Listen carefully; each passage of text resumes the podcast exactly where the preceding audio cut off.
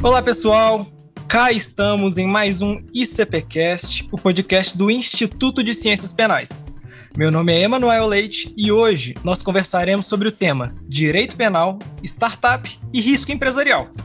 Para isso, nós convidamos o entrevistado Eduardo Milhomens, que é advogado, professor em diversas instituições, pós-graduado e mestre em Ciências Jurídico-Criminais pela Faculdade de Direito da Universidade de Lisboa, doutor em Direito Penal pela PUC Minas e membro do Instituto de Ciências Penais. Tudo bem com você, professor? Tudo bem. Muito obrigado pelo convite. Estou muito feliz, Manuel, de estar aqui com vocês.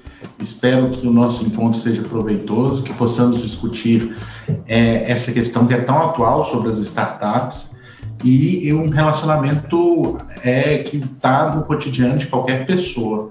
Então, por isso que eu acho muito importante a gente estabelecer esse, essa discussão e espero que seja proveitosa para todos nós.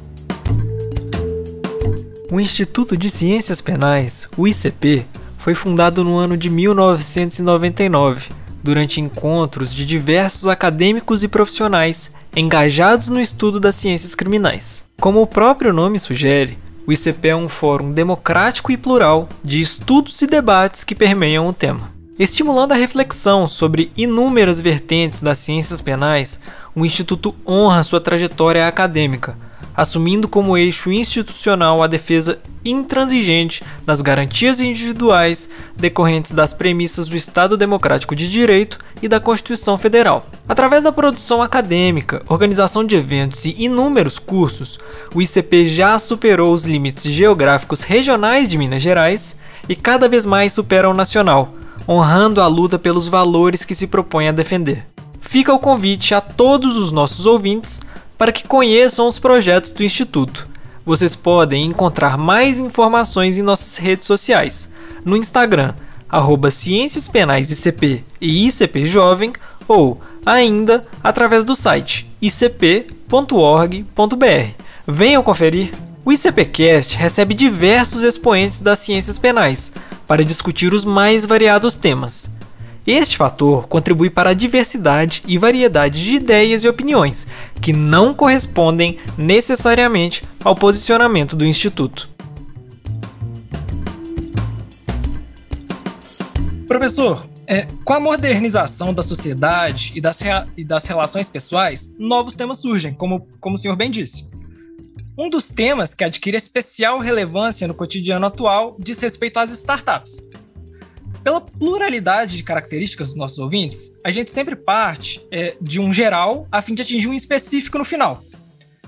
Então, nesse sentido, como nós podemos definir as startups? Existe mais uma espécie de, de, startup? Quais que são as espécies de startup? Isso é uma pergunta que nos deixa sempre intrigado. E a gente ouve todo dia startups, nós ouvimos fintech, nós ouvimos unicórnio, e muitas vezes isso confunde muito a, a tamanha nomenclatura que tem essas, essas empresas. Mas startup é um termo que já existe mundialmente desde 1990.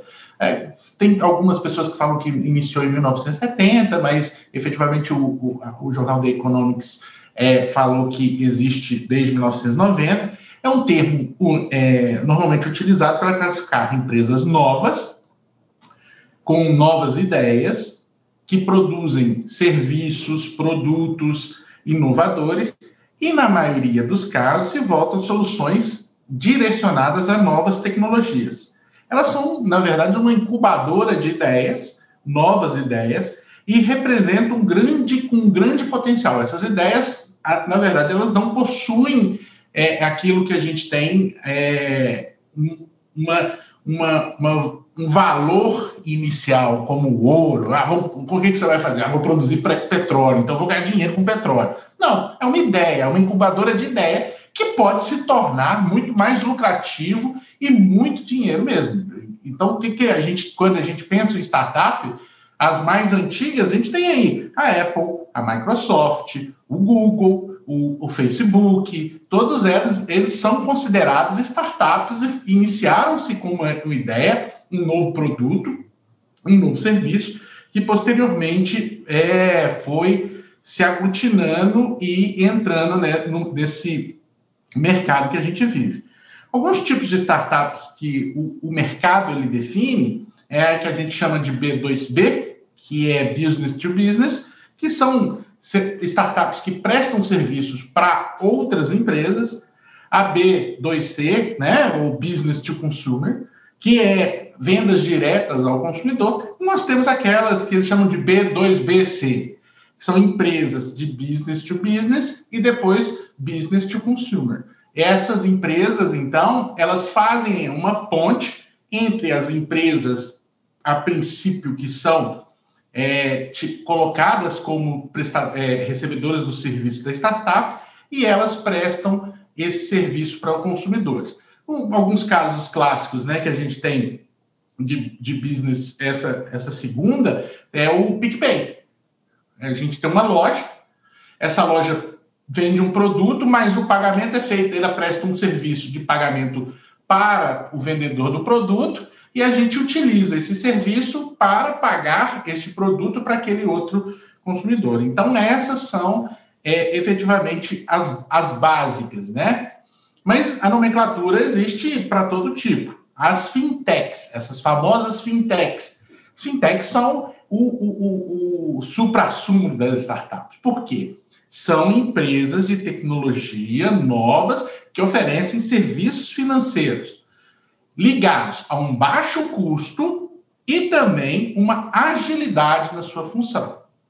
As fintechs vieram para preencher um mercado que era muito estruturado e fechado, que é o mercado de instituições financeiras, e esse mercado acabou sendo um grande, um, grande investimento. E elas se tornaram depois unicórnio, que vai ser o próximo elemento que eu vou trazer aqui para vocês, para a gente saber quais são esses unicórnios. O Nubank, o Inter, todos esses bancos são considerados fintechs.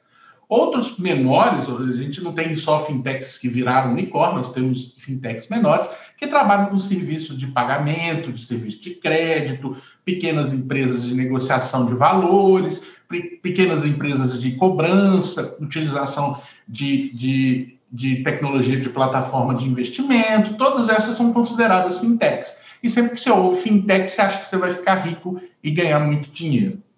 E é unicórnio. Unicórnio é um elemento mitológico, um ser com grande probabilidade de você nunca encontrar. Por isso que foi escolhida essa palavra unicórnio, que é exatamente essa referência a um grande feito. E qual é esse grande feito? A gente tem aqui é, bem definido pelo mercado o grande feito que se exige para uma empresa ser chamada de unicórnio é ela ser avaliada em um bilhão de dólares antes de abrir seu capital na Bolsa de Valores.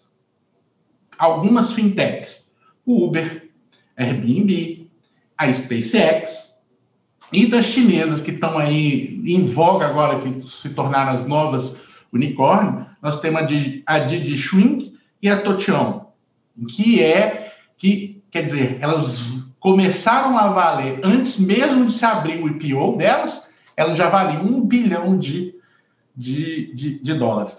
O, tem uma, tem um, um programa muito, muito engraçado, é, engraçado até por isso, que o, o sujeito, o dono do Airbnb, quando ele descobriu que ele tinha, tinha se tornado um bilionário, ele não sabia.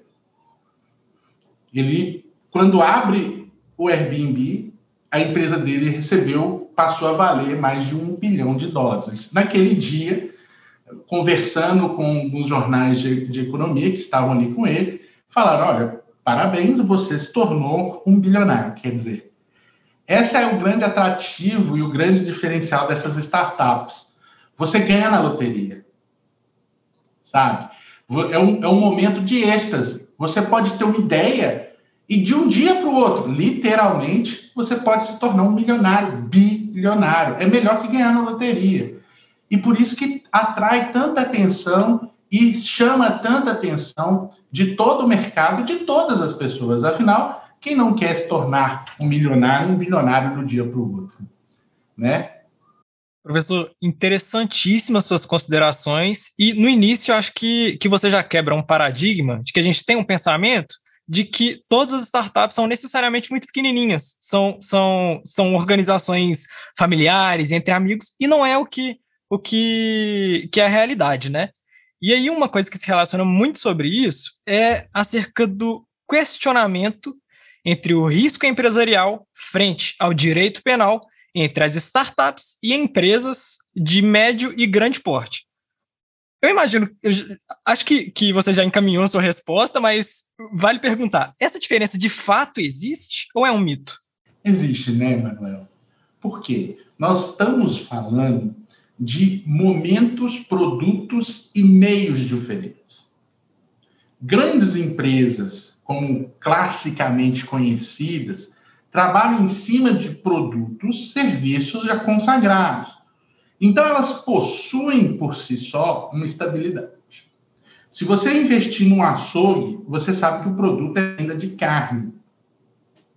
E, quando, e, e o, seu, o seu produto vai ganhar, você vai ganhar ou perder dinheiro em termos de mercado internacional, na arroba do boi. O mesmo acontecendo se você tiver uma loja que vende ouro. Você vai ganhar dinheiro comprando ouro em, no, na baixa e vendendo com certo lucro. Se você vender petróleo, e N produtos que a gente já conhece, serviços, no escritório de advocacia, você vai ter mais cliente, vai cobrar honorários. Então, são empresas clássicas, são momentos clássicos de uma sociedade. As startups, não. Elas são umas empresas de inovação.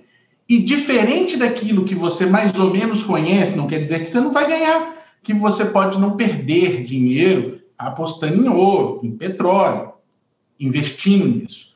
Mas a startup, você já parte do paradigma que existe um risco muito grande no negócio que você está investindo. Por quê? Porque são empresas de inovação, algo que não existia ainda. Então você não sabe o comportamento mercadológico que você vai ter com aquilo. Mas é exatamente essa dinâmica de mercado de altos riscos é que traz altos ganhos. Quando a pessoa arrisca, quanto mais o risco ela tem, se tende a ter um maior ganho. Tais é tão importante isso que esses investidores que investem em startups, startup, ela tem um nome interessante. A gente chama de investidores, né, a portuguesa, investidores anjos. No, no inglês é venture capitalist, quer dizer, capitalistas de aventura. Eles estão se aventurando numa coisa nova. Ninguém fica milionário igual uma startup de um dia para o outro investindo em ouro. Você pode, vai ser um, um trajeto mais longo, alongado e que você vai ter que fazer diversos é, é, transações para chegar a ganhar muito dinheiro. Agora, também a mesma coisa em investimentos conservadores se você aplicar na poupança, você sabe quanto você vai ganhar no final, que vai ser aquilo ali, pronto, sem, sem muito risco, mas você também não vai ganhar horrores. É, os commodities, os, o ouro, dentre esses.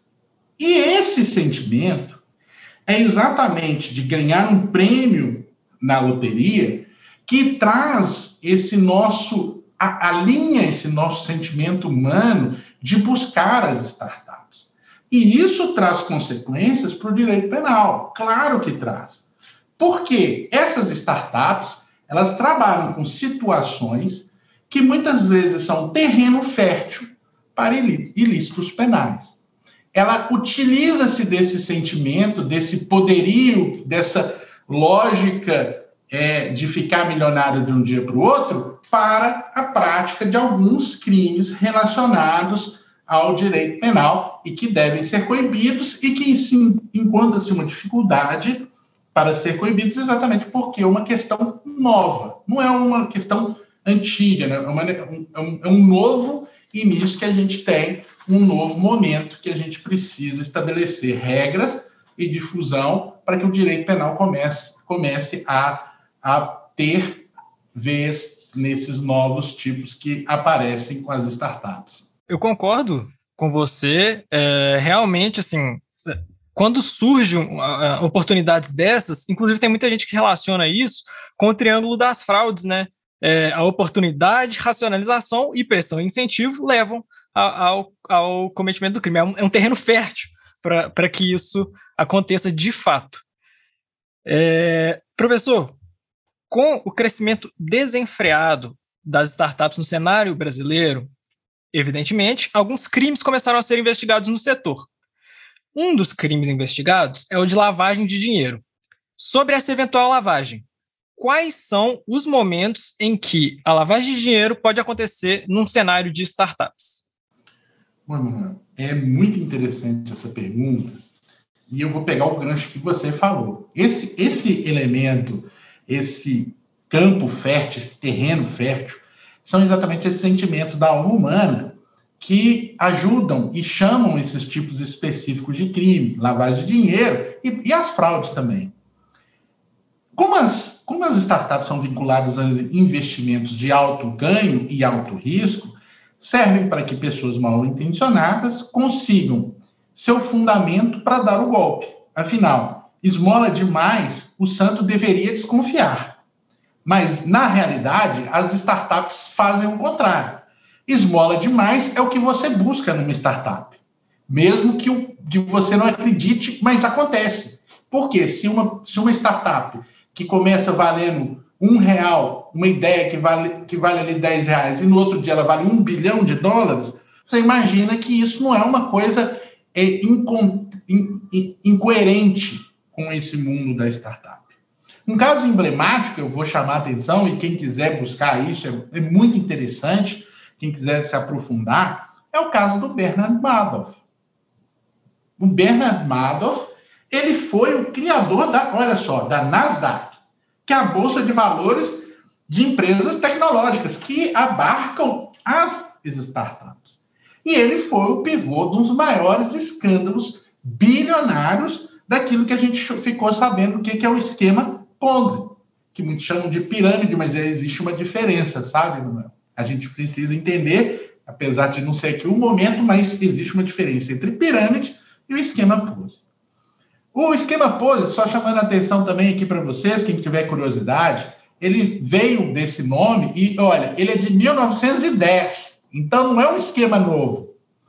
Charles Pose, que era um, um, um, um, um italiano que se migra para os Estados Unidos, ele fez milhões de, de, de dólares né, naquela época com uma questão de selos. Na verdade, ele vendeu a ideia e o que, que ele fazia? Ele angariava das pessoas que entravam, que investiam no esquema dele. A ideia era boa, era uma startup na época. E aí a ideia era boa, as pessoas investiam. E o que, que ele fazia? Ele pegava os novos investimentos para pagar aqueles valores extraordinários. Então, a pessoa virava e falava: investe em mim aqui, você vai investir mil dólares. No próximo mês eu vou te devolver 1.500 dólares, 50% de lucro. E e ele realmente pagava, mas pagava com dinheiro de novas pessoas que iam entrando. Alastrou e foi um, um inferno nos Estados Unidos e ficou conhecido como esquema Pose. E até hoje é utilizado. E até hoje as pessoas caem. Porque muito o fundamento é essa, é, é, é essa situação da startup dar essa possibilidade de realmente você ganhar você investir mil, mil, mil, dólar, mil dólares hoje e amanhã tá, tem 1.500 ou 2 mil dólares. Isso não é anormal para uma startup. E hoje, principalmente, aí vem com as fintechs, as criptomoedas, os criptoativos e as facilidades tecnológicas de movimentação de ativos, aparece a lavagem de dinheiro. Por quê? é uma realidade.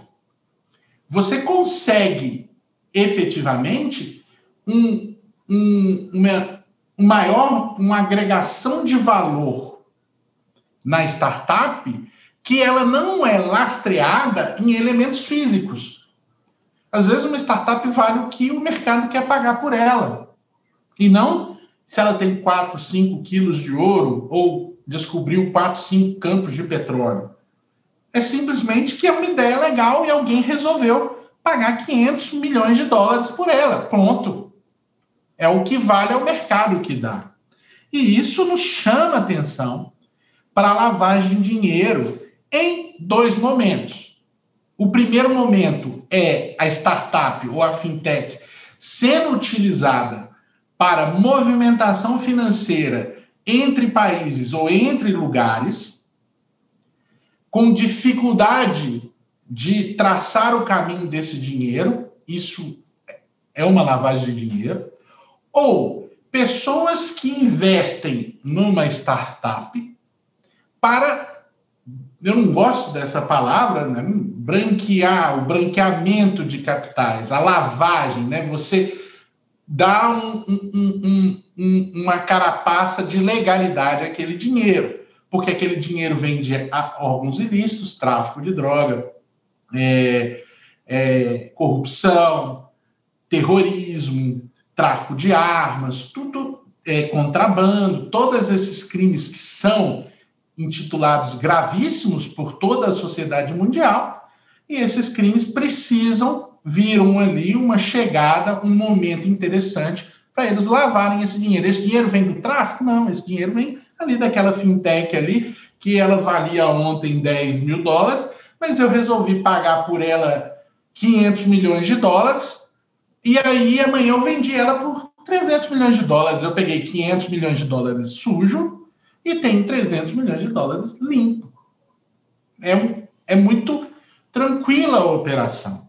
Então você tem dois, esses dois momentos que são muito importantes de você ter cuidado no momento que você está falando em startup. E essa fala é, sua só comprova, né, o quão fértil é esse terreno das startups para a ocorrência de crimes, inclusive de lavagem de dinheiro. Mas, professor, além da lavagem, é, dentro de uma startup, quais outros crimes você vê como recorrentes no setor? Tem algum que ocorre mais frequentemente? Tem algum mais específico?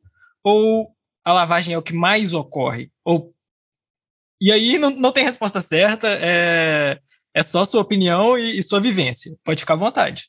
Bom, na advocacia criminal, tem dois crimes que são basicamente hoje você que trabalha no, na advocacia, a gente que trabalha na advocacia empresarial, criminal, a gente tem um momento dessas novas tecnologias e essas novas tecnologias são uma realidade e como nova realidade, o mercado tem que verificar como que vai funcionar com elas.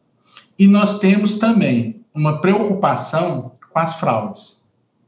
As fraudes realmente são vinculadas a essa startup. Como eu falei para você, para a gente aqui, é, essa questão de você ficar rico de um dia para o outro é muito chamativa.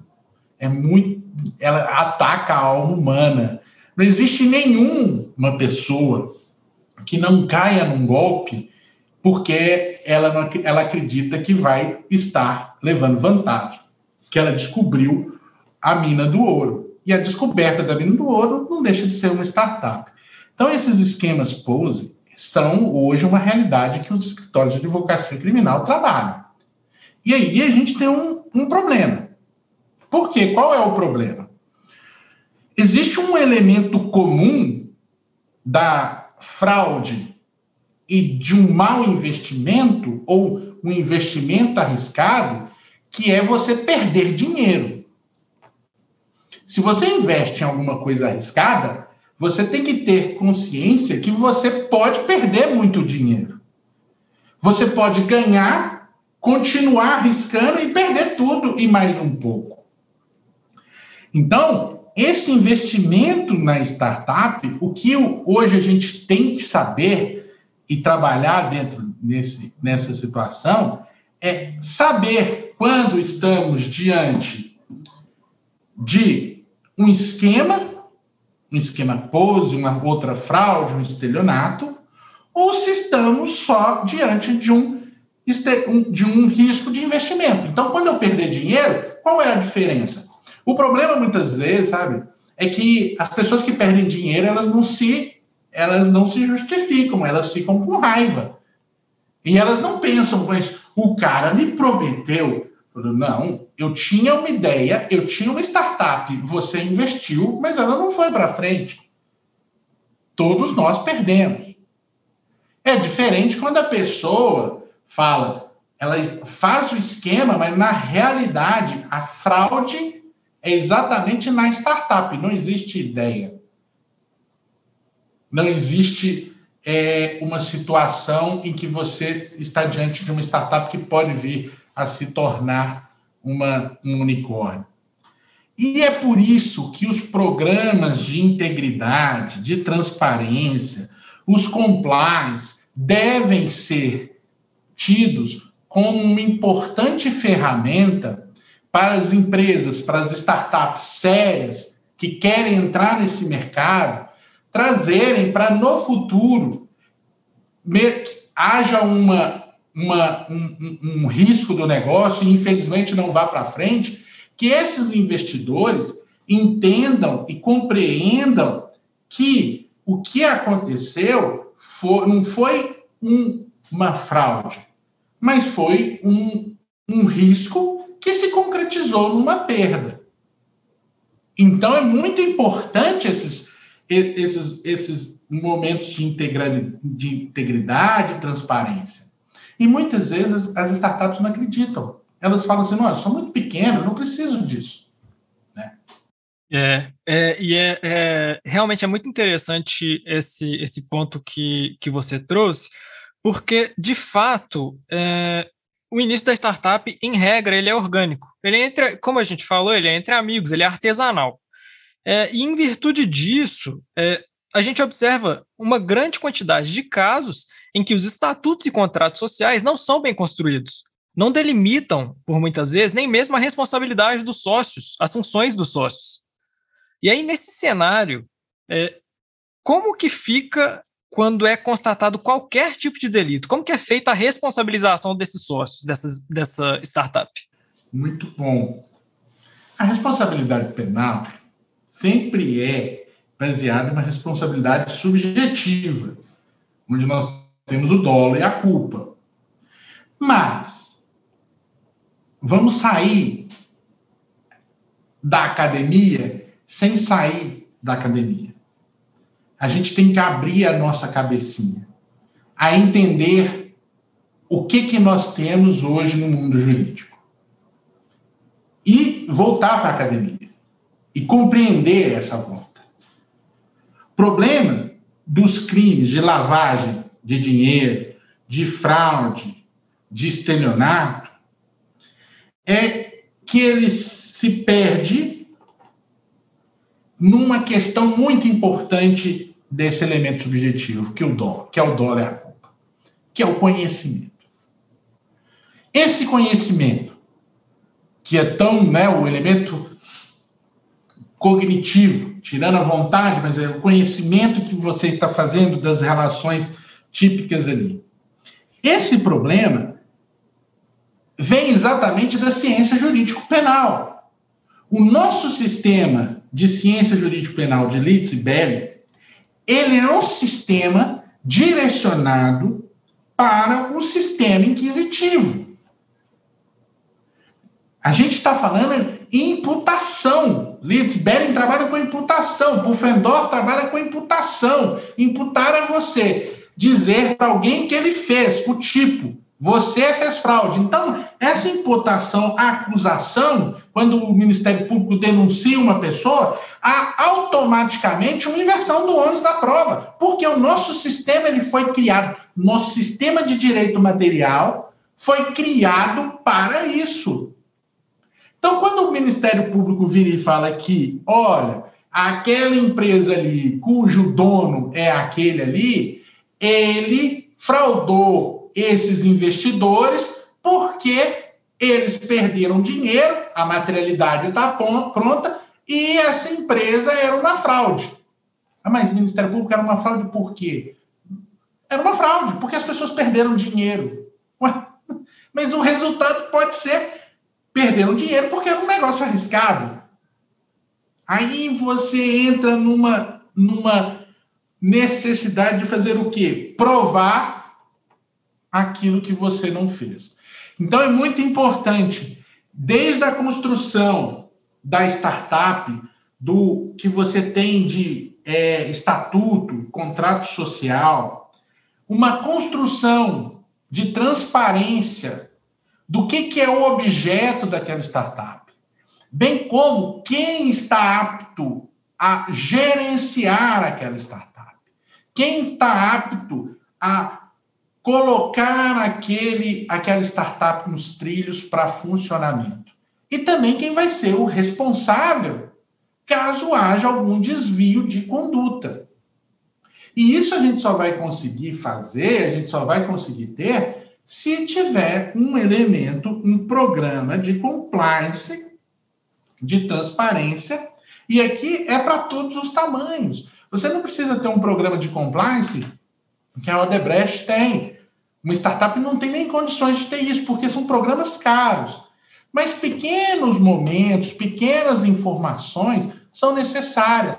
Tente ser o mais transparente possível no objeto. Essa empresa, ela nasceu e a ideia é essa. Olha, e se não der certo? Ela não deu certo porque os procedimentos que você fez já estavam ali delimitados nesse, nesse início, eles foram feitos e no final não deram o resultado pretendido. Mas você precisa deixar bem transparente que eles foram feitos. Se você deixar isso acontecer, e infelizmente aí o ônus do advogado provar, você vai estar ajudando o seu advogado. Eu fiz tudo direitinho do jeito que estava lá. As pessoas investiram nisso aqui. Eu mostrei para elas o que, que eu ia fazer, como eu ia fazer, e eu fiz. No final, não deu certo. Então, é o prejuízo do, do risco. Agora, se você não conseguir provar que você tinha um objeto que você fez e que no final deu errado, realmente a fraude dentro desse sistema inquisitivo ela toma forma. É aquele pequeno ato, não, não vou colocar isso, ah, não vou contabilizar isso, ah, vou fazer essa contabilidade aqui vou fazer um negocinho mais ou menos no, no fundo do caderninho aqui, vou fazer uma contabilidade. Não, as startups não, não se prendem a isso. Se você precisar, você precisa ter dentro da sua formatação da startup um momento investido, se não for para você gastar dinheiro, mas você hoje tem conhecimento na internet, você tem conhecimento em, em, em grupos né, em grupos de, de, de discussão, que vão te ensinar a fazer isso. E seja o mais transparente possível. Não tente demonstrar, não tente enganar.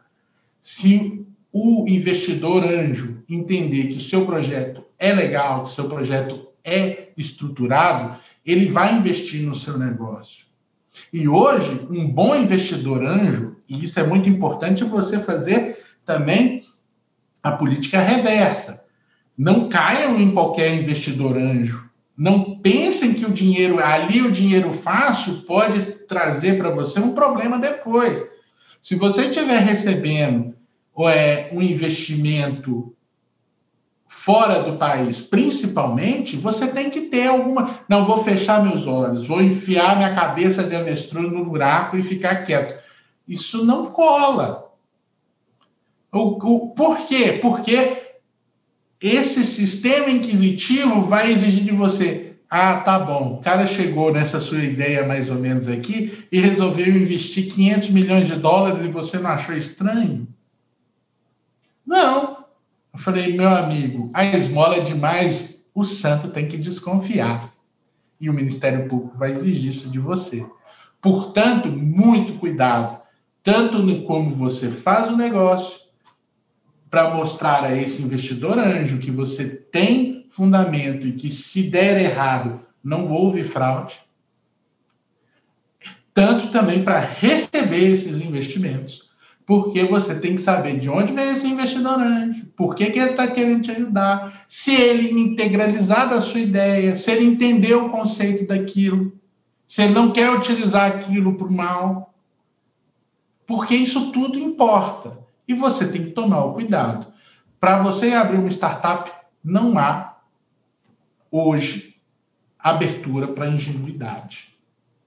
E esse momento da cegueira deliberada está aí, infelizmente. A gente tinha que melhorar esse conceito, mas ela está aí.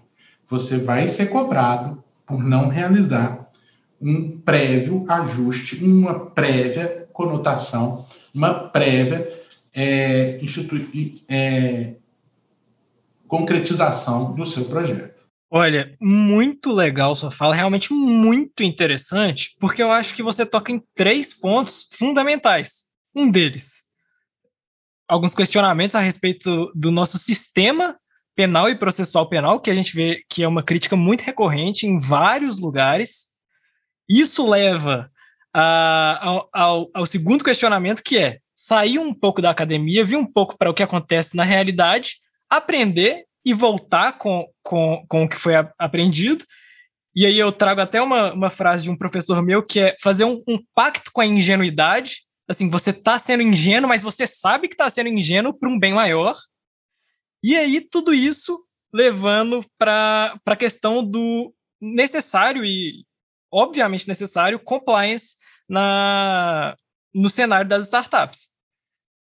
É, é evidente que, que, diante de tudo isso que, que você relatou, as startups precisam, de fato, prevenir qualquer risco de incidência penal no ato de seus sócios. E aí, sobre isso, cabe o seguinte questionamento como que funciona é, um sistema de compliance para as startups? Esse sistema ele, ele é obrigatório para a constituição da empresa ou ele, ele é necessário para é, é, de implementação necessária ou, ou é algo facultativo?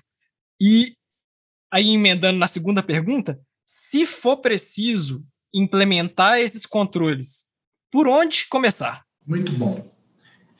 Primeiramente, obrigação de compliance só quando a lei exige. Quando você deve fazer compliance? Quando a atividade sua é arriscada. Então, nós temos aí uma empresa que trabalha com mineração e barragem. Ela precisa de compliance para quê? Porque ali é um, existe um risco ambiental, social, humano. Então, ela precisa ter um compliance para que tudo aquilo que ela fizer esteja ali transparente e próprio para que o mercado entenda que se ocorreu dano, ele fez tudo para evitar aquilo.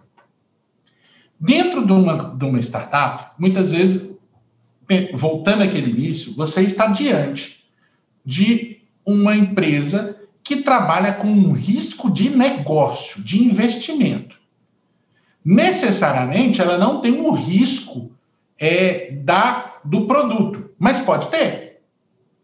Você vai entrar numa empresa que trabalha uma fintech. Ótimo. A fintech trabalha com o quê? São empresas relacionadas ao mercado financeiro, de ativos e financeiro. Então, ali existe uma lavagem. Você precisa compreender, mesmo sendo uma fintech pequena, você não tendo condições, talvez, ab início, de ter uma orientação profissional adequada, você precisa ir lá no site do Banco Central do Brasil, das, das instituições internacionais, como a ICW, de, de lavagem de dinheiro, e, e ali entender a norma, os protocolos exigidos para você movimentar dinheiro de um país para o outro, você receber dinheiro de um país para o outro, como que faz uma, um depósito, como que você vai ter que como que você vai ter que informar isso para o Banco Central, quando que você tem que informar. Então você tem que estar muito bem informado. Aí a gente vai passar. Qual é o tamanho da sua startup? A minha startup ela já, ela já nasceu grande, porque eu juntei lá cinco colegas e cada um deles tinha um milhão de reais para investir. E a gente investiu cinco milhões e vou abrir uma fintech. Eu tenho até uns colegas que fizeram isso e se deram muito bem. Eles abriram uma fintech de crédito. E hoje eles produzem crédito através de um, de um programinha, de um robô. E eles venderam agora essa fintech, que eles não quiseram continuar trabalhando, quiseram, é, quiseram ganhar o dinheiro ali. Pareceu uma oportunidade boa e eles compraram. Quem compra isso? É interessante. O mercado financeiro é muito fechado e aí os bancos compram. O Itaú hoje é o maior comprador. O Itaú e Santander é o maior comprador de fintechs no Brasil. Tudo que eles acham que vai atrapalhar o negócio deles, eles compram. Então, isso tornou um mercado interessante. Agora, se você quiser continuar com aquele produto, você precisa se estruturar e entender as regras do Banco Central, entender as regras de, de, de, de, de dinheiro, entender as regras e fazer tudo aquilo que você precisa ter. Hoje a IBM tem um promotório, que é inteligência artificial voltada para diminuição de risco nas empresas de é, na, na, nas instituições financeiras, de qualquer tamanho. Elas, ele, o programa se adequa ao tamanho dessas empresas. Ah, eu vou fazer uma fintech que é um, um Instagram, um Facebook. Tive uma ideia de fazer o diferente do Instagram e do Facebook. Bom, você tem que ter tomar cuidado. Com o quê? Com pornografia infantil, com pessoas que fazem apologia a, ao racismo, dos discursos de ódio, porque senão você vai responder por isso. Se você não seguir as regras que você tem que falar para uma empresa de, de, de divulgação de conteúdo, ali existe um risco grande. Amanhã você está sendo processado por pornografia infantil, imagina, internacional ainda, porque como a internet está nesse negócio, você acaba passando essas coisas para o mundo inteiro. E existe um, um, um, alguns, alguns requisitos que você tem que entender qual é o risco do seu negócio. Agora eu vou abrir uma startup de, vamos pensar aqui, venda de bolo. Né? Uma startup é, faça, eu te dou o produto, te ensino na internet e você faz o bolo. É uma startup. Mas aí você tem que, você tem que pensar o quê? Se eu estou vendendo produto alimentício, existem regras. A prefeitura exige que eu tenha um alvará. Eu...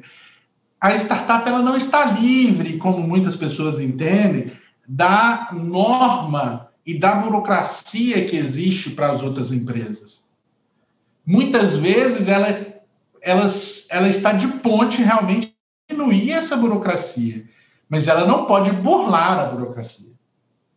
É, o, por exemplo, o questionamento que teve muito do Uber. O Uber falou: não, mas eu não sou uma empresa de transporte, não é? Será?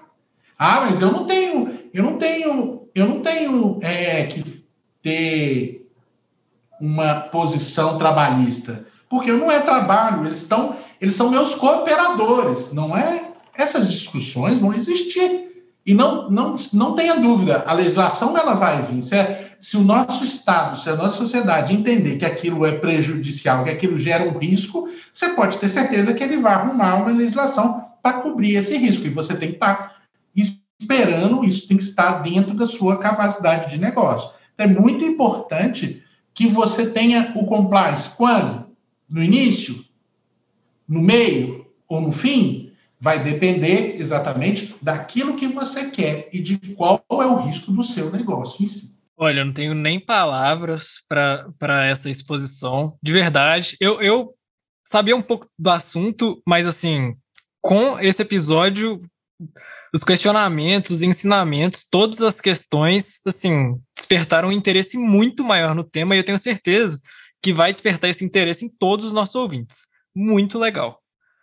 É, professor, já encaminhando para o final, é, no final dos nossos episódios, a gente, a gente sempre solicita, é, caso queira, fazer alguma consideração final acerca do tema, objeto dessa conversa, e a indicação de duas obras ao público ouvinte. E aí pode ser desde livros, peças de teatro, filme, série, qualquer coisa desde que agreguem um crescimento humanístico aos nossos ouvintes.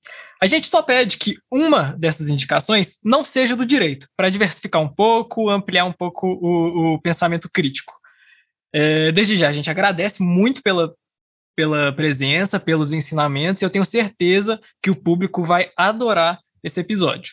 Eu adorei o episódio. É, que, que, que ensinamentos! Acho que todo dia a gente aprende um pouco sobre isso, esse novo, esse novo mundo que nos, nos aproxima tanto e nos afasta. E proximidade é sempre um problema para o direito penal. Proximidade gera atritos, gera discussões e gera possibilidades de crime. É, um, um, saindo do direito, mas uma, eu vou, posso, vou falar uma minissérie que tem no Netflix, que é explicando, ele chama Explicando Dinheiro. É sensacional. Sensacional.